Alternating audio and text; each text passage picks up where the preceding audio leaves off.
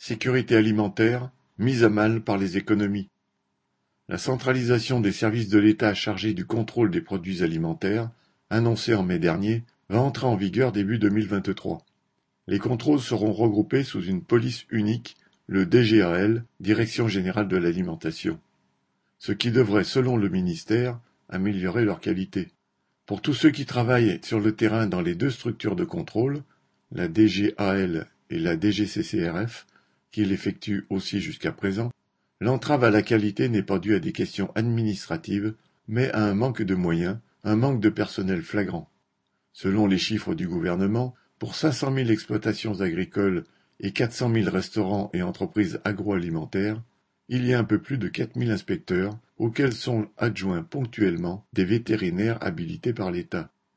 Si l'effectif est si bas, c'est que les hautes sphères de l'État ont choisi de laisser les industriels de l'agroalimentaire pratiquer eux-mêmes les contrôles sanitaires sur leur production.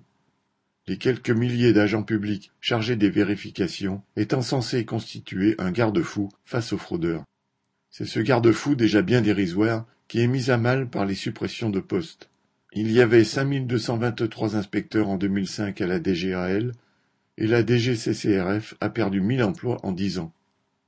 Le volume des contrôles a baissé au point que la Cour des comptes s'en est inquiétée. Les scandales se sont multipliés. La presse, les lanceurs d'alerte le rappellent régulièrement, la sécurité alimentaire des consommateurs est mise en danger. France Info a donné la parole à des enquêteurs qui dénoncent le sous-effectif criant dans certains départements ruraux, comme le Lot. Par ailleurs, en période de crise sanitaire, les enquêteurs doivent tout laisser tomber pour traiter l'urgence. Une question revient régulièrement. Comment va-t-on pouvoir se former sur les risques sanitaires et absorber les tâches de travail supplémentaires? Ce n'est pas une réforme à marche forcée en déshabillant les uns pour ne pas habiller les autres qui réglera les problèmes.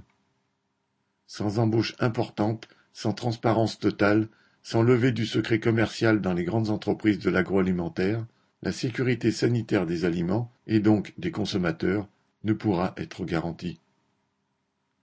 Martine Anselme